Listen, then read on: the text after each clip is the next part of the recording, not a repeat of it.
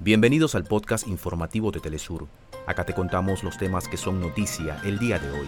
Comenzamos. Se agrava la violencia política en Ecuador tras el asesinato del candidato presidencial Fernando Villavicencio. El gobierno decretó estado de excepción nacional por 60 días sin afectar el avance del calendario electoral.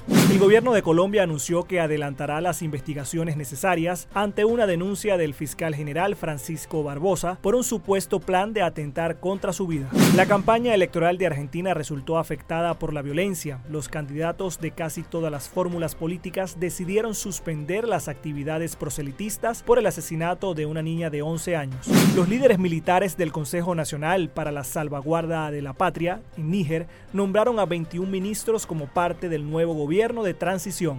El Salvador será sede de los campeonatos centroamericanos y del Caribe de natación 2023. Seis filmes latinoamericanos en una selección especial de la 71 primera edición del Festival Internacional de Cine de San Sebastián en el País Vasco. Hasta acá nuestros titulares. Para más información recuerda que puedes ingresar a www.telesurtv.net.